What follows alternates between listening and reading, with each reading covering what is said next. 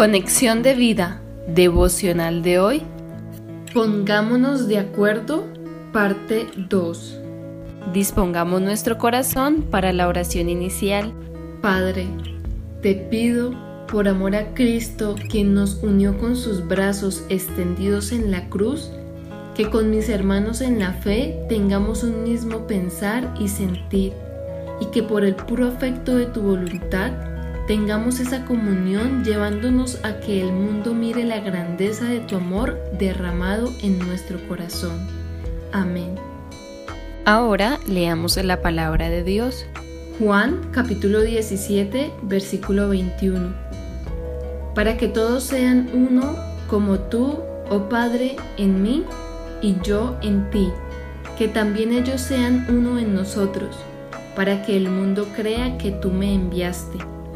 La reflexión de hoy nos dice, en un mundo dividido, ponernos de acuerdo es todo un reto, pero la Biblia nos habla que podemos ser uno a pesar de la diversidad, es decir, siendo todos diferentes, en la fe de Cristo somos uno, porque tenemos al Espíritu de Dios morando en nuestro corazón y Él nos une, nos hace un solo cuerpo, el cuerpo de Cristo Primera de Corintios 12, 12 al 27. Claro, Cristo nos aparta del mundo y sus enfoques de mentira, pero nos une en un solo cuerpo, la Iglesia, conformada por todos los que creen en su nombre. Somos uno en la práctica porque compartimos y estamos llamados a tener el mismo pensamiento, voluntad y sentir que hay en Cristo. Filipenses 2, 5 al 8. Pensamiento porque tenemos la mente de Cristo. Primera de Corintios 2:16. Así que estamos llamados a un mismo entendimiento por el conocimiento de Cristo y a cambiar nuestra forma de pensar para conocer su voluntad. Romanos 12:2. Voluntad porque es el llamado que todos tenemos para colocar en acción su palabra y hacer la obra que nos ha mandado hacer, la obra del amor, la de amarnos unos a otros. Juan 15:12.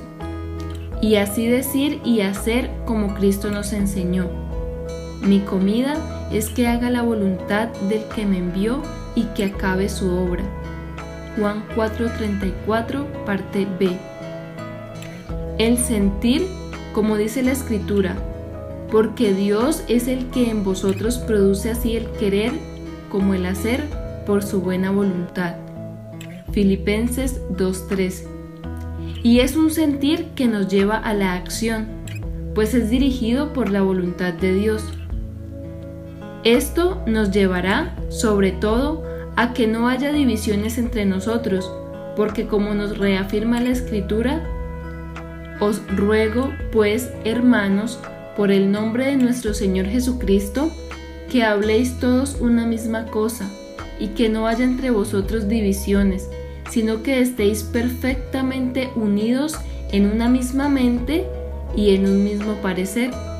Primera de Corintios 1:10. Así que hermanos, somos uno en Cristo y tenemos un llamado que hace que esta unión tenga un propósito eterno que comienza desde el momento que recibimos a Cristo como Señor y Salvador. Por esto, ¿ya nos pusimos de acuerdo con nuestros hermanos? Vamos entonces a vivir en comunión unos con otros, por amor de aquel que nos hizo uno con el Padre por medio de su Espíritu, y unir con su palabra y amor a un mundo dividido por la mentira y el pecado. Visítanos en www.conexiondevida.org. Descarga nuestras aplicaciones móviles y síguenos en nuestras redes sociales